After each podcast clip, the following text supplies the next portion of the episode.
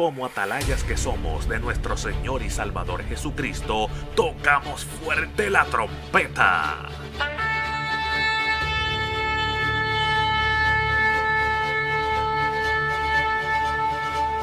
Con mensajes de alerta, somos Aplastado Podcast.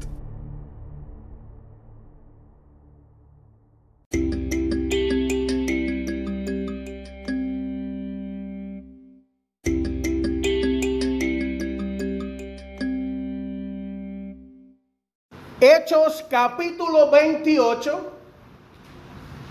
We're going to be looking in Acts chapter 28. Y vamos a estar predicando bajo el tema, lo que no te mata te hace más fuerza. Lo que no te mata te hace más fuerte. We're going to be preaching, whatever doesn't kill you It makes you stronger.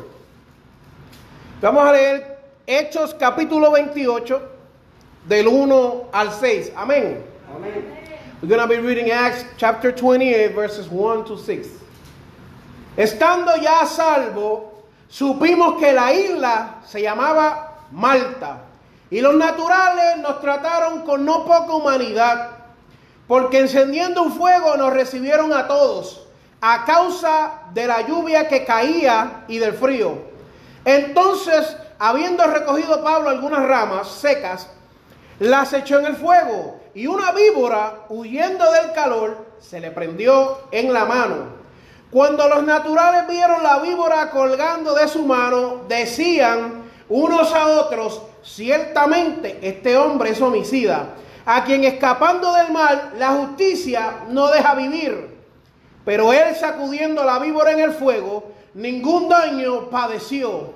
Y ellos estaban esperando que él se hinchase o cayese muerto de repente. Mas habiendo esperado mucho y viendo que ningún mal le venía, cambiaron de parecer y dijeron que era un Dios. Amén. Gloria. Gloria a Jesús. Señor, en esta hora Venimos delante de tu presencia, Dios mío, para que tú sigas con el mismo flujo del Espíritu hablando a nuestra vida. Tú conoces la necesidad y tú conoces todo lo que impera en nuestra contra. Pero en este día, Señor, yo declaro que hay una palabra de los cielos, Dios mío. Tu palabra dice que donde hay dos o tres, Dios mío. Y yo creo que aquí hay más de dos o tres predicando, hablando, alabando, aleluyando en tu nombre, Señor. A ti te vamos a dar todo la gloria, Señor. Aquí el grande eres tú, Señor. En el nombre poderoso de Jesús. Amén y amén. Puede sentarse, mi amado hermano. You may be seated now. Voy a tratar tanto como pueda hablar en inglés para que el joven también se beneficie. Esta historia comienza desde el capítulo 21. This story starts on chapter 21. Y vamos a estar hablando eh, eh, con, con, el, con el personaje de Pablo. Vamos a estar hablando de un líder en la historia de la iglesia que cambió la historia de la iglesia. Amén. gloria. gloria. a Dios. Y vemos que este hombre, eh, estamos en el capítulo 28 y nosotros vemos una situación que le sucede. Pero para entender eso, tú tienes que entender dónde estaba Pablo. Repite conmigo, lo que no te mata te hace más fuerte. Pablo se eh, eh, comienza de camino a Jerusalén. Pablo, Paul starts a journey to go to preach to Jerusalem. Y cuando llega a Jerusalén, allí que se forma el bembé. ¿Qué es lo que sucede? Vinieron unos judíos alborotando las masas para meter preso a Pablo y para matarle. Y esos judíos venían desde Asia y llegaron a Jerusalén y empezaron a decir que Pablo, párate, párate, párate. ¿Qué estaba haciendo Pablo? Estaba de camino a Jerusalén a predicar la palabra. ¿Cuántas veces, hermano, tú quieres levantarte y glorificar el nombre de Dios y predicar su palabra y se levanta el enemigo detrás de ti? ¿Cuántas veces tú estás viviendo una unción terrible en tu vida? How many times have you been living God, working on your life, and then the devil comes after you? Y de momento tú estás glorificando a Dios y el diablo se levanta con toda su fuerza a hacerte la guerra. Sí, aleluya. Y esta gente vieron que Pablo venía al templo a predicar y ellos se pusieron a decir que él iba al templo a profanarlo. Alaba. Gloria a Dios. Ellos se pusieron a decir que Pablo venía a introducir doctrinas erróneas dentro de la iglesia, que Pablo venía a dañar la cultura judía, que venía a traer gente pecadora y por eso el pueblo lo atrapó dentro del templo. Dios. Aleluya. Oh, gloria. Hay hermanos que yo estoy teniendo problemas. No tantos problemas como que te amarren dentro de la congregación y no te dejen ir por querer predicar la palabra del Señor. Aleluya. ¿Habrá alguien que esté Dios hablándole en esta hora? Habrá alguien que hubiera estado caminando para predicar, pero el enemigo se levantó en contra de él. Pero por encima de lo que quiera hacer el enemigo, porque hay gente que glorifica más al diablo que a Dios. Hay gente que habla más de los problemas que de Dios. Pero yo quiero decirte que más grande que el diablo es Dios. Más grande que el problema es Dios. Bigger than the devil is God. Bigger your problem is God. ¿Y qué pasa, amado? Hay gente que, ay, que viene, pues, viene tribulación y viene guerra y viene eso. El cristiano no se asusta cuando hay rumores de guerra. El cristiano, la palabra dice, erguío vuestras cabezas porque vuestra redención se acerca. Hay gente que como que no lee la Biblia y profesa ser cristiano y va a la iglesia, pero actúa como los mismos mundanos. Y usted me va a perdonar, pero hay que apretar tuercas porque ya la iglesia no parece mi iglesia. Hermano, viene guerra. Ay, tengo miedo. Mentira del diablo. La Biblia dice en Mateo capítulo 24, no te asombres cuando escuches rumores de guerra. Que si viene la vacuna, que si viene el chip, que si viene el anticristo, que venga lo que venga, la redención mía se acerca. Ay, hermano, que estoy pasando por pruebas. El hombre que llegó a predicar lo atraparon en la iglesia. Alaba. Aleluya. Tuvo que defenderse delante del pueblo de Israel. Pero cuando se defendía, también les predicaba el Evangelio de Dios. Ellos lo amarraron, pero él decía, ni, tu- ni tus cadenas ni nada me van a detener para yo hablarte lo que Dios puso en mí. ¿Qué está sucediendo, mi amado hermano? Él viene, lo atrapan en el templo, se defiende y expresa el evangelio de Dios. Se lo llevan y se lo llevan ante los gentiles. ¿Y sabe lo que hace? Les predica el evangelio de Dios. ¿Cuántos predicadores de hoy en día, cada vez que les sucede algo, ay hermano, yo entrego, yo renuncio, yo suelto? Mentira de Satanás. Eso es lo que quiere el diablo. No lo deje, no lo deje. Mire, hermano, yo vengo de un background diferente tal vez al de usted, pero de donde yo vengo, si tú me das, nosotros peleamos. En lo espiritual tienes que ser así. Si el diablo te empuja, tú empújalo para atrás. Si el diablo te hace la guerra, tú hazle la guerra para atrás. Hay, hay gente en la iglesia con el poder del Espíritu Santo, con la palabra que dice, no hay alma forjada que contra ti prospera, diciendo, entrarán por un camino y se irán por siete, que cuando el enemigo los empuja, ay hermano, el diablo me está haciendo la guerra, hazle la guerra tú también. Gloria. ¿Qué tú quieres? ¿Que te, que, que te coja pena?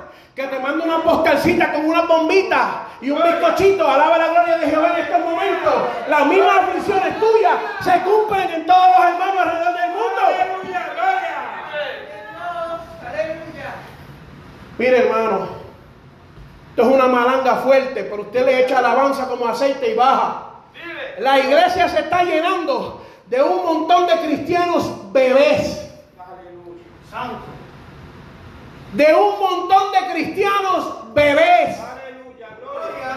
Pensando, hablando, actuando, comportándose como bebé. Oh, santo. Aleluya. Un bebé, uno lo espera, pero de una persona que ya lleva tiempo en el Evangelio, reprende al diablo y echa a correr, hermano.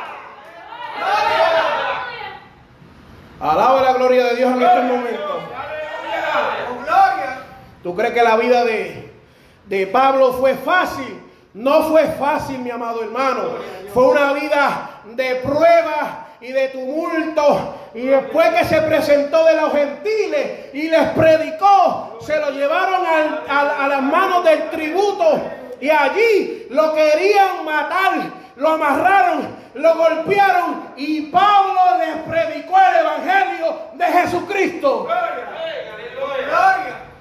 Se lo llevan de ahí, se lo llevan ante el concilio y tenían eh, gente escogidos para matarlos, tenían unas mentiras, tenían un montón de cosas, pero ante el concilio en el capítulo 23 de los Hechos, Pablo le estaba predicando al concilio. Pasaron tiempo. Cantazo va y cantazo viene. Lo trataron como un criminal por predicar el evangelio del Señor. A ninguno de nosotros nos han hecho eso todavía. Y con muchos nos quejamos y lloramos y soltamos y nos rendimos. Y Pablo, atado a medio de la tribulación, levantaba sus manos y les decía, ustedes tienen que conocer al Cristo vivo que les va a cambiar su manera de pensar. Aleluya. Gloria a Dios. Aleluya. ante el concilio les predicó. Allí hicieron complot para matarlos, dice la Biblia. Más de 40 judíos se unieron en ayuno y oración para decir, hasta que Pablo no muera, no comemos. Hasta que Pablo no muera, no vamos a beber. Y todavía Pablo seguía predicándole a un Cristo vivo.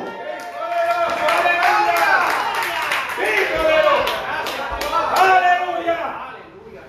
Tuvo que venir el sobrino a salvarlo. El sobrino fue y reveló los planes y lo sacaron. ¿Y sabe qué hizo Dios? En medio de 40 personas orando en ayuno y oración, pero de la mala manera, Dios levantó un ejército, una escuadra de soldados con lanzas y jinetes a caballo y gente preparada para la guerra. Y le dijo, de aquí yo te saco y te llevo a otro lugar. Aleluya. Gloria. Lea, lea la Biblia, lea la Biblia. Usted, eso está ahí. Capítulo 23, capítulo 24, capítulo 25. Mientras más lo, lo agrupaban, mientras más le daban, más les predicaba el Evangelio. Aleluya. Aleluya. Me recuerda aquel tiempo cuando las parteras, el faraón le dijo, me hacen el favor y a todos los bebés varones me los matan.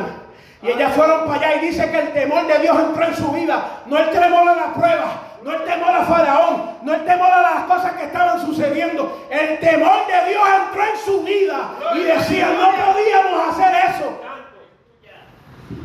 Dice la Biblia que mientras más Faraón oprimía al pueblo, más se multiplicaba.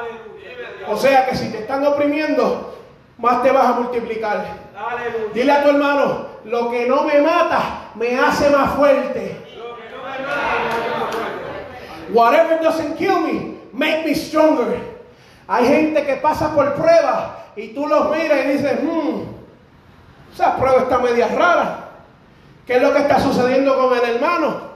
Ay, hermano, ya yo no voy ni vengo. Sacúdete, sacúdete, que lo que no te ha matado te hace más fuerte. Lo querían matar. Mandan un ejército para sacarlo de su propia tierra y lo envían a Félix. Cuando llegó donde Félix, ¿sabe lo que hizo Pablo? No se quejó, no soltó los guantes, no soltó lo que Dios le había dado en las manos. Esa es una actitud que hay que dejar. No soltó lo que Dios puso dentro de él para hacer. Aunque lo estaban vituperando, aunque lo estaban marginando, aunque lo estaban señalando, aunque lo estaban golpeando, Pablo siguió predicando el Evangelio de Jesús. Gloria. Aleluya. Gloria. Tú no sabes cuántas veces el enemigo envía agentes para detenerte. Y por cuánta bobería uno se para y no sigue. Si Dios está esperando que tú venzas, si Dios está esperando que tú conquistes, si Dios está esperando que tú levantes la mano y le des la gloria. Aleluya. Aleluya. Llega delante de Félix y predica. Y de ahí él dice, pues, como la historia se pone un poco color de hormiga brava, él le dice, yo soy judío, pero también soy ciudadano romano. Si aquí tú no vas a hacer justicia, o sea, si aquí tú no vas a escuchar el mensaje, envíame a donde van a escuchar el mensaje. Gloria, aleluya.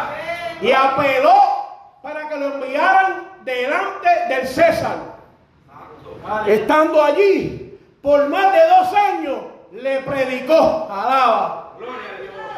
Llegó delante de Agripa y de Berenice, una gente que eran reyes allí, unos líderes. ¿Y sabe lo que hizo Pablo? Aleluya. Te voy a decir lo que hizo Pablo. Lo que dice en Hebreos capítulo 10, versículo 24.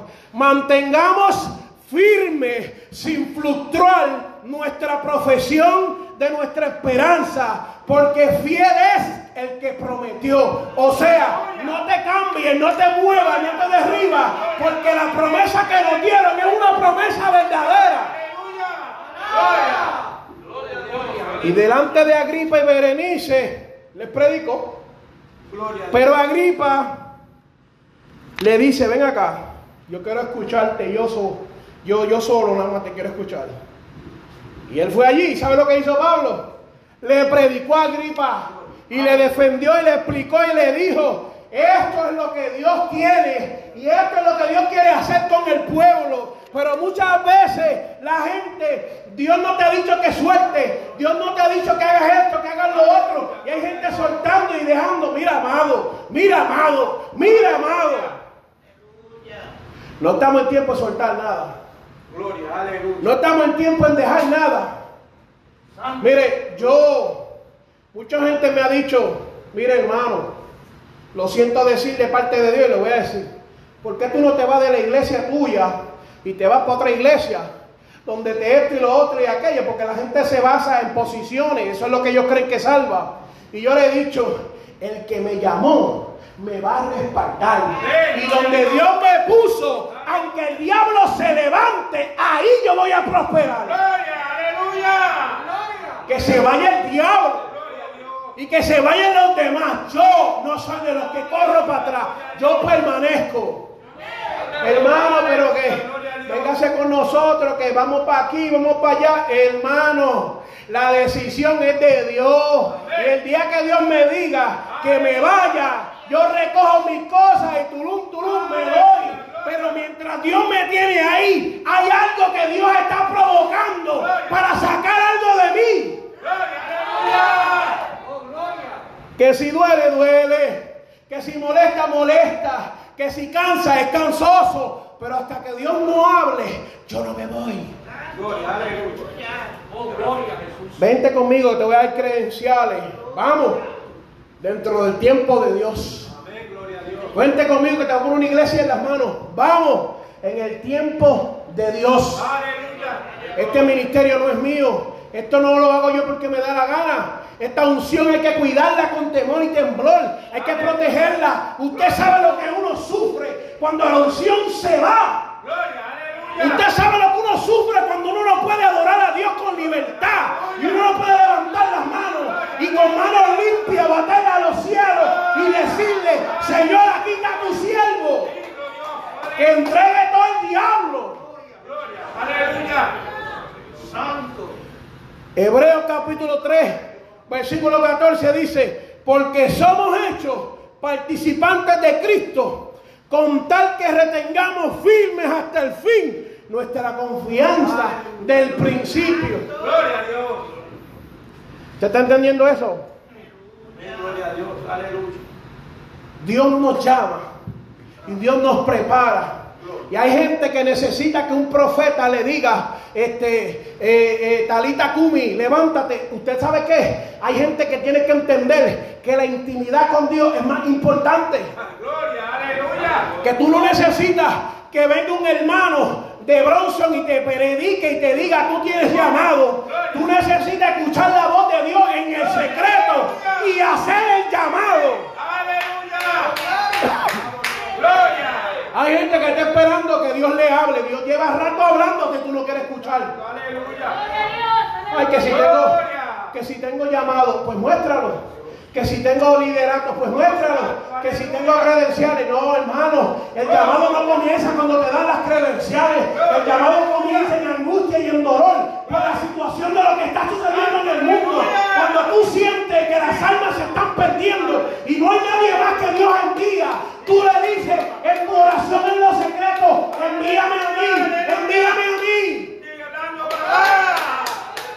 Hay gente, hay gente que necesita que se pare el profeta y le diga, saca la vaca. No, tú no tienes que esperar nada, sácala tú. Si no me dan credenciales, no me muevo. No eres llamado por Dios. Si no me reconoce aquel, no me muevo. No eres llamado por Dios. El que es llamado por Dios reconoce la voz. La Biblia dice que las ovejas reconocen la voz del maestro y lo obedecen. Por eso es que tú ves gente que parece loca, pero no lo son. Están obedeciendo el llamado de Dios. Cuando Dios me llamó a mí a predicar, ¿tú sabes lo que Dios me dijo? Te paras en la esquina de tu casa con un letrero diciéndole a los americanos, Dios te bendiga. Oh, santo, aleluya.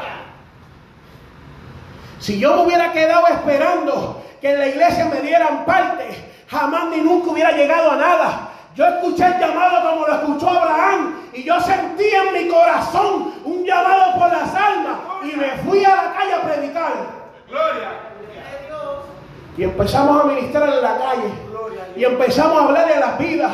No te digo esto para que tú creas que yo soy mejor, te digo esto para que entiendas que a veces los ministerios no comienzan aquí, comienzan en la calle. Gloria, aleluya. Tú estás esperando que venga un profeta y te diga, levántate y anda. Ya Dios te dijo eso en Marcos capítulo por ahí el 3 o el 4 que está hablando de eso, donde da la comisión. Gloria a Dios, aleluya. La Biblia dice en Isaías capítulo 26, versículo 3, mas tú guardarás en completa paz a aquel cuyo pensamiento en ti persevera. Si tú estás perseverando en otras cosas, Dios no te puede guardar. Si tú estás perseverando en problemas y en contiendas, Dios no te puede guardar. Dios guarda a aquel cuyo pensamiento en Dios persevera. Gloria. Vive Dios, aleluya. Hay gente que está esperando que Dios le hable. La Biblia ya habló. Ir por todo el mundo y predicar este evangelio. Gloria, aleluya. Amén, aleluya. Pero ¿qué está sucediendo hoy, amado? Que hay mucha gente buscando cuentos y fábulas, parábolas y esas cosas y palabras y que si canales de televisión y que si esto, que si lo otro. No, amado, el ministerio comienza en tu corazón. Ese llamado, una vez yo me desenfoqué un poco de lo que estaba viviendo y yo dije, Señor, no predico más. No hablo más tu palabra. Me rendí, solté los guantes y me mudé. Y llamé a unos amigos míos. que cuando yo estaba atrás en la ganga y nos sentamos a comer, y nos sentamos a comer en un software, yo le dije, yo te pago, porque yo estaba mejor, ya yo estaba, ¿verdad? El Señor me estaba prosperando financieramente y ellos no. Y uno tenía un cigarrillo por aquí, todos los dedos llenos de tatuajes, la cara todo lleno de tatuajes, el otro adicto a droga y un montón de cosas más. Y mientras ellos me estaban hablando, mi corazón hacía así. Y empezó a latir una vez más ese deseo por las almas. Y yo vi a esos dos jóvenes allí. Yo decía, es imposible que en esta ciudad con tanta iglesia no hayan alcanzado estos jóvenes. Y yo decía, Señor, ¿por qué me siento así? Si este momento es para yo estar contento que me acabo de, encontrar con mis amigos. Y en esos momentos yo sentí el llamado de Dios diciéndome, a estos jóvenes hay que predicarles, a estos jóvenes hay que rescatarlos. Mi deseo es que sean salvos, mi deseo es que ellos vuelvan a mí, mi deseo es que conozcan la verdad, mi deseo es que sean libres. Y yo decía, Dios mío, ¿qué tú estás poniendo en mí? Poniendo una carga súper poderosa sobre mí, dejándome sentir lo que Dios sentía por aquella vida. En aquel momento yo entendí que Dios me estaba llamando para predicar. Más nunca le pedí a nadie permiso para predicar. Y cuidado, si tiene pastor, sujétese. ¿Ok? Usted tiene que hacer las cosas en orden. Usted no se puede estar yendo ahí a lo loco como el llanero sanitario, porque no es así. Hay que hablar con su pastor, hay que explicarle que lo que Dios ha puesto en usted, usted tiene que dar testimonio, usted tiene que representar a Cristo bien, pero luego de eso, el llamado sobre usted, usted no necesita que el pastor o la pastora le den parte aquí para usted predicar. Eso nos gustó, pero seguimos. La gente le gusta que le digan, Dios te llama al, Dios te llama al ministerio. No, Dios te llama al ministerio, pero hay que someterse también. Dios te llama al ministerio para que predique, pero también tienes que sentarte a escuchar. Dios te llama para que ejerza, pero también tienes que leer la palabra y, y llenarte la escuela bíblica. Gracias, hermano. Yo antes de venir para acá hoy fui a mi iglesia y cogí la escuela bíblica y cogí el devocional y cogí los especiales y cogí los anuncios y cogí la ofrenda y cogí la prédica y llegué a casa y le dije a mi esposa, deja a los nenes, quédate tranquila, no hay problema, es mucho ya. Yo me voy y sigo haciendo lo que Dios me llamó a hacer. Aleluya. Gloria a Dios. Sí, porque también hay papás y hay mamás que Dios los llama y quieren meter al hijo en su llamado y eso no es así. El trato de Dios con cada uno es individual. Y si Dios te llamó a ti, tú tienes que responder. Tú no puedes obligar a tus hijos a irse a cuanto compromiso Dios te llama, porque eso no es de Dios. Está bien, eso no importa, no la ven ahí, porque yo sé que eso aprieta, pero hay que entender que hay que tener un balance. Tú no puedes obligar a los niños que lo único que vean sean los bancos de la iglesia y no hagan nada más. Ellos también tienen responsabilidad en la escuela, también tienen que formarse, también tienen que jugar, son niños, tienen que desarrollarse para que sean niños saludables, para que después no hagan cosas locas, para cuando vengan a la iglesia aprueben el momento que están con Dios. Yo a los dos ayer y se lo dije. No le falles a Dios. El nene me había dicho que quería venir, que le diera parte para cantar. Dije, pues vente. Después me dijo que no. Y yo le dije, está bien no sentirse bien y decir que no quieres coger la parte porque no estás preparado. Eso está bien y respeto eso. Lo que no está bien es que tomes a Dios como juego y chiste y cada vez que te den una parte venga con esa charlatanería. Le dije, coge las cosas de Dios en serio, porque el diablo no juega contigo. Que tú tienes un llamado, tú fuiste marcado y te guste o no, el diablo viene por ti y por tu hermana. Aquí es donde Dios los quiere. Aleluya. Pero como yo soy un papá que tengo que ser sabio también, le dije, descansen hoy. Porque vienen más días y ustedes van a cantar y van a adorar para Dios. Porque ya Dios me lo mostró. Los vi a los dos cantando mientras yo predicaba. Y esa promesa yo la voy a ver cumplida. No te preocupes, cógete un día de descanso que vamos a ver la gloria de Dios después. No te preocupes. Mas tú guardarás en completa paz. Hermano, si usted no está en paz, es porque Dios no te está guardando en paz. Aleluya. Quiere decir que tu pensamiento no está en Dios. Tu pensamiento está en otra cosa. Aleluya. Yo tengo un mensaje que voy a zumbar el miércoles en la radio que habla de los ídolos, de cuando la gente quita a Dios y pone otra cosa. Y por eso es que tú ves tanta gente que se suicida, tanta gente que se mata, tanta gente que hace tantas cosas, porque no tienen ese lleno del Espíritu en su vida. Gloria, aleluya. Están viviendo un vacío, una película, una, una pantomima, como digo yo. Gloria a Dios. Parece que es cristiano, pero dentro está vacío. Por eso es que de momento se divorcian y usted me va a perdonar a mí diez veces. Pero yo voy a soltar la palabra como Dios me la da. ¿Usted cree que el divorcio fue algo que Dios hizo como ingeniero? No, Señor. Dios no quiere eso. ¿Usted quiere que Dios prefiere que la gente sufra y sea lastimada? No. Mira, si pasa, pasó. Porque uno tampoco controla todas las cosas. Gloria, aleluya. Pero ese no es el plan perfecto de Dios. Dios no quiere que tus hijos estén perdidos. Dios no quiere que tu esposa se quede en la casa. Dios no quiere que el esposo. Eso no es lo que Dios quiere. Y eso ya es normal de la iglesia. Eso no es de Dios. Gloria. Dios quiere que estén aquí. Dios no quiere más divorcio. Dios no quiere más homosexualismo.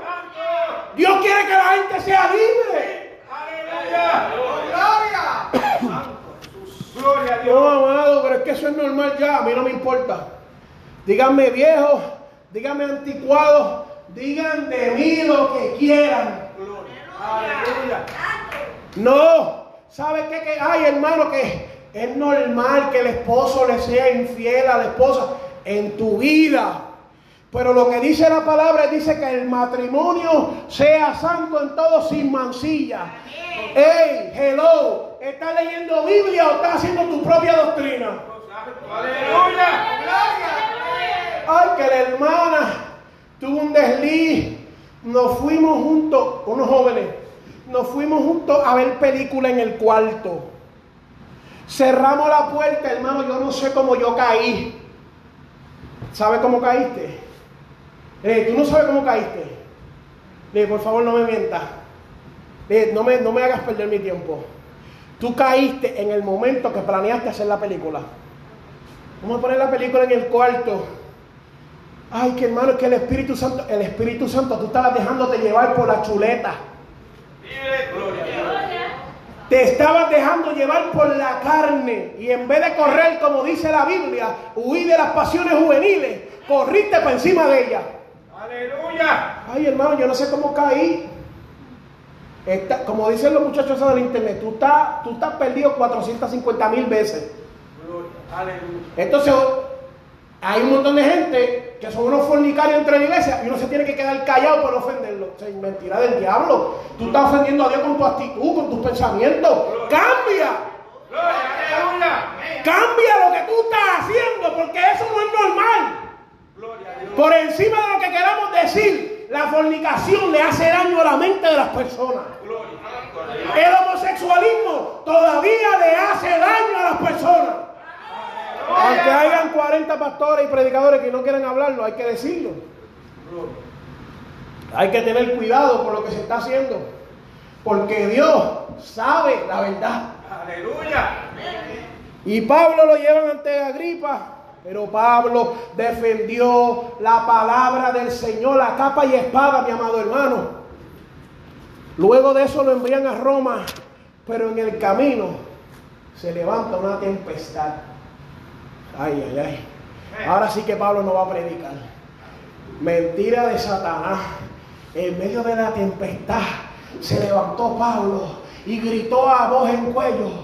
Coman y desayunen y almuercen y coman, porque todavía hay palabra de Dios para esta nave. Y Dios ha dicho que ninguno de ustedes perecerá en medio de la situación que la barca rompiéndose en canto. Dios dándole palabra a Pablo y Pablo hablándole palabra al pueblo.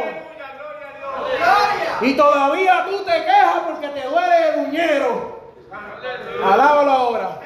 Yo no predico más, pues no predique. Hasta los perros Dios puede levantar para que prediquen por ti. La gente se cree que hoy en día tienen esta mentalidad de que pueden tomar a Dios como esclavo y prisionero. Mentira del diablo. Gloria. Aleluya. Si tú dejas de predicar, te voy a decir algo. Las nubes predicarán por ti. Aleluya. Si tú dejas de predicar, las aves cantando predicarán por ti. Aleluya. Si tú dejas de cantar y alabar a Dios, los lirios levantándose todas las mañanas y resplandeciendo con su esplendor, adorarán y glorificarán al nombre de Dios por ti. Gloria. Aleluya. Gloria a Dios. Uh, está fuerte, está Gloria. fuerte, está fuerte que tu adoración y tu momento de gloria te lo robe un pajarito. Santo. Alaba la gloria de Dios. Gloria a Dios. Aleluya. Santo eres. Gloria. Aleluya. Gloria a Dios. Gloria, gloria. Yo me encuentro mucha gente en la calle, en un ministerio bien activo en las calles, en Ocala, en esa área. Dios me llamó. Estoy lleno de tatuajes ahora, todo sucio en el pecado. Y no digo eso despectivamente, usted, usted y yo somos iglesia madura, entendemos. Lleno de, fornicaciones, lleno de adulterio, lleno de homosexualidad. Dios me llamó. Yo tenía un ministerio bien lindo. Yo tenía un llamado bien lindo. Dios me había profetizado. Yo era capellán. Yo era líder. Yo tenía credenciales. Pero eso nunca le cambió la actitud que tenía. Y por eso es que hoy en día hay que saber a quién y a quién no. Porque hay gente que parece pero no son. No tienen una conexión en lo espiritual con Dios. Aleluya. Oh. Por eso cuando Dios estaba en la barca en la forma de Jesucristo y cuando estaba llegando a la orilla, antes de bajarse, dice la Biblia, le trajeron un paralítico y el paralítico tenía una esperanza, el paralítico tenía una situación en su vida, el paralítico tenía un impedimento que era paralítico, pero llegó donde Y cuando llegó donde Jesús en lo privado, Jesús le dijo, muchacho, Gloria, aleluya. tus pecados te son perdonados. Y la multitud dijo, pero ¿quién es este que le pide? ¿Quién es este que perdona los pecados? Y ahí él se viene y le dice, ¿qué es más fácil? Te doy otro milagro ahora mismo. Aleluya. Levántate y llévate tu lecho. Me encanta cuando Jesús leía los pensamientos de la gente y Dios te bendice y el hermano se burla y Dios te bendice más para que el hermano se abochorne. Dios le dijo, te perdono tu pecado. Pero cuando la multitud lo acusó, le dijo, levántate y eres libre de esa parálisis. Cuando vinieron a donde el endemoniado ganadero, los papás le dijeron, este muchacho está fuerte, se rompe la ropa, lo amarran con cadena y la rompe. Y a todo el mundo que pasa por aquí lo atormenta. Y cuando vino donde Jesús, Jesús le dijo, sé libre. Lo que estaba deteniendo al endemoniado no era más grande que Dios que lo iba a hacer libre. Aleluya. Que si el, de- el endemoniado tenía problemas, pues claro que los tenía. Que si tenía situaciones, pues claro que los tenía. Pero llegó el Jesús de la gloria y rompió con todas las situaciones. Aleluya. Aleluya. Entonces, dime otra vez cuál es tu impedimento. Cuando saqueo oyó que Jesús andaba por la ciudad, el primer impedimento de saqueo era saqueo. Aleluya. Aleluya. Vamos, iglesia, que no está- ya estamos terminando, iglesia. Vamos a darle, vamos a darle. Mientras él veía a Jesús, él siendo maestro, veía la gloria de Dios manifestándose. Y él decía, yo necesito que Dios se, yo necesito que Dios me cambie. Yo necesito que Dios haga algo en mí. Yo necesito de eso que Él está dando. Tanto fue su impedimento que se trepó en un árbol. Aleluya. Y su problema dejó de ser problema. Porque Jesús miró al árbol y le dijo, saqueo, bájate, porque ya no vas a tener más problemas. Ese problema que te alejaba de mí, ya no es. Aleluya. Vente que me toca hoy cenar contigo en tu casa. Aleluya. Yo, yo te voy a decir algo. Tú tómalo con pinza. A veces, esos problemas que están llegando a tu vida no son para destruirte. Son para que te acerques a Dios. Y tú vienes por una situación que tú dices, ¿y cómo esto no me mató? Porque eso era para hacerte más fuerte. Y eso que me acaba de suceder, qué feo fue. No te preocupes porque Dios te dio la victoria. Eso te acerca más a Dios. Aleluya. Hay gente que ve los problemas y ve las situaciones y se aleja de Dios. Mentira. Los problemas y las situaciones son para acercarte a Dios. Ay, hermano, que usted dijo, usted sabe cuántas veces a mí me han calumniado y me han injuriado y han dicho de mí todo lo que quieran y yo sigo marchando. Porque el que me llamó no fue él. Esos hermanos no murieron por mí en la cruz del Calvario. Esos hermanos no sacrificaron su vida por mí. Yo sigo a la meta. Ay, Dios mío, que usted parece, hermano. Gloria. Le voy a decir algo. Le voy a decir algo. Ay, hermano, no diga eso. Sí.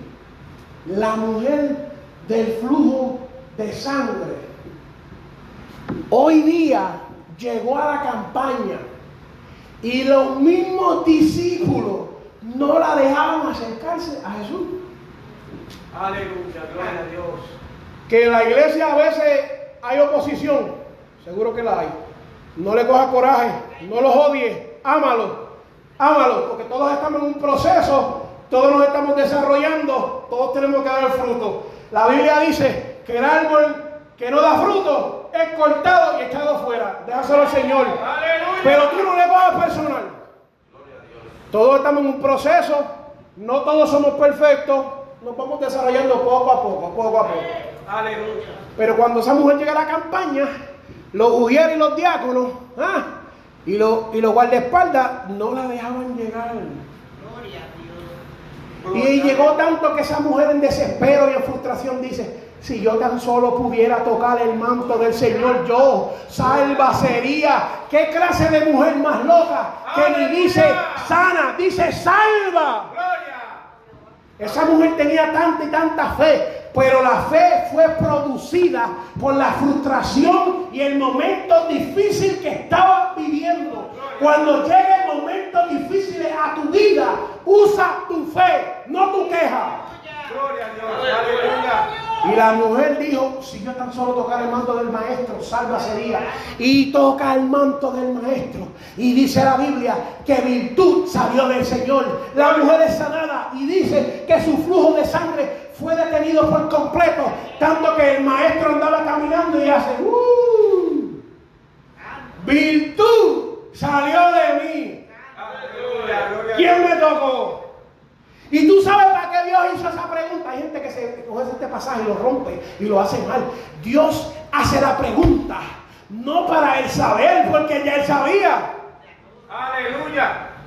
Jesús estaba intrigado de que esa mujer en ese momento provocó que de él saliera virtud. Amén, aleluya. O sea que si tú estás viviendo un momento difícil, te toca provocar que del maestro salga virtud. Gloria, aleluya. Ya con esto, ya con esto. Bartimeo, el ciego, con una capa. Y, y con permiso de ustedes, Bartimeo está esperando que Jesús pase por su ciudad. Y, y los ciegos tenían que estar bien este, identificados para que nadie lo fuera a golpear sin querer. Hello, ¿se está escuchando esto ahora? Y este hombre que está así, este, bien identificado como ciego, está esperando que Jesús pase por su ciudad. Y cuando Jesús está pasando, él empieza a gritar, porque recuérdate que es ciego, tiene un impedimento, y empieza a gritar, Jesús, hijo de David. Y la gente le decía, cállate, cállate, cállate que vamos a estar al maestro. Y dice la Biblia que él se estaba acercando ciego con su impedimento y gritando y la gente decía, pero ¿qué es lo que está pasando? Los mismos discípulos de la iglesia le dijeron, cállate, no molestes al maestro. Y tú sabes lo que hizo Bartimeo. Bartimeo hizo una de las loqueras más grandes escritas en la escritura. Se quitó el manto y dijo, Señor hijo de David. Y Jesús se miró y le dio sanidad.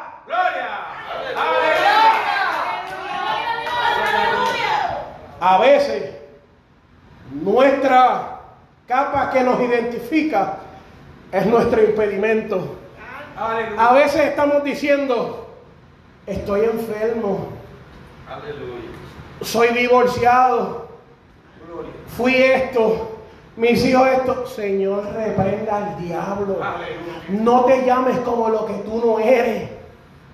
Llámate como lo que Dios dice que eres. Ay, Dios mío, pero qué. Este ciego era por ley, tenía que ser identificado. Y él soltó todo lo que lo, lo estorbaba para poder recibir ese llamamiento del maestro. Gloria, aleluya. Hay gente que todavía camina como Raab la prostituta. Gloria a Dios. Hay gente que tú le hablas y dices, Raab, la prostituta, sí, esa es la prostituta. Pero tú sabes que cuando Raab cambió su corazón, Dios entró a su vida y salvó a toda su familia. Aleluya, aleluya. Eso es una persona que no dejó que su impedimento detuviera a Dios. Alaba. Esa persona no dejó que su problema detuviera a Dios. Alaba. Aleluya. El capítulo 3 de Juan, versículo, capítulo 1. Libro 3 de Juan, capítulo 1, versículo 2. Juan le escribe a Gallo y le dice, amado, yo deseo que tú seas prosperado en todas las cosas y que tengas salud, así como prospera tu alma. Y te voy a decir algo. Él estaba hablando de prosperidad y no era de bienes materiales. Él estaba diciendo, yo deseo que tu alma siga moviéndose hacia adelante. Aunque vengan momentos difíciles y de tribulación, más que el dinero está que tú te muevas hacia adelante y provoques a Dios. Vamos a ponerlo de pie. Aleluya. Me quedan 40 segundos. Gloria a Dios. Vi una película y el villano al final Gloria. había matado a los papás de este, del superhéroe. Aleluya. Los había matado, el protagonista, lo había matado a los papás, a la familia, lo había extinguido a toda su familia. Queda al final y el villano está a punto de ser derrotado y le dice, ¿cómo tú puedes? Y él le dice, eh, es medio chistoso el protagonista, y dice, ¿cómo tú puedes seguir hacia adelante aun cuando yo te estoy haciendo la guerra? ¿Cómo tú puedes seguir moviéndote hacia adelante si yo te he quitado el carro, si yo te quité la esposa, si yo te quité los hijos, si yo te quité lo otro? Y él le dijo, es que yo tengo algo adentro que tú no tienes. Y cuando tú llevas eso a lo espiritual, ¿cómo el diablo se parará delante de ti todas las noches y ¿qué haré esta noche para detenerlo? Y dentro de ti el espíritu dice, tú no puedes. Gloria a Dios. Tú no puedes detener a mi siervo. Aleluya. Y tú sabes lo que es que el diablo te dio toda la semana y todavía tú vengas y adores a Dios. Aleluya. No lo entendiste, no lo entendiste. Tú sabes lo que es que el diablo te haya estado atormentando toda la semana y ahora tú digas, alabado sea el nombre del que vive para siempre. Aleluya. Tú sabes lo que es que el diablo te estaba haciendo la guerra y tú seguiste marchando. Y tú sabes lo que es que el diablo puso al ejército completo en contra tuya. Y esta semana se levantó Todía y Zambalá y Jefté el árabe. Y tú seguiste mirando al galardón, aleluya. Lo que no te mata te hace más fuerte. Aleluya. Ninguna de estas pruebas, mi amado hermano, fueron diseñadas para que ustedes murieran. Gloria a Dios. Ninguna, ninguna. Aleluya. ninguna. ¿Usted se cree que es coincidencia que con tanto contaminación de los virus que hay por ahí, ninguno de ustedes le dio nada de eso? Y si le dio, usted está aquí alabando y glorificando el nombre del Gloria Señor. Aleluya. Entonces quiere decir que lo que no te mató te hizo más fuerte. Amén. que aunque el diablo se levantó y te está haciendo la guerra, yo escucho la voz de Dios que te dice que no te detengas, aleluya. Hay un coro bien viejo que dice, vendrá el enemigo como río. Y hay gente que lo deja ahí y se acuesta a dormir pensando que el enemigo le ganó. Aleluya. El enemigo ganó, ganó el enemigo. Y dice, pero Jehová, ¿qué dice el corito? Pero Jehová qué? Pero Jehová qué? Se levanta la bandera para dos cosas. O para declaración de guerra o que ganamos la guerra. Así que no importa lo que esté sucediendo, que el enemigo se levante en contra tuya. Jehová levanta la bandera.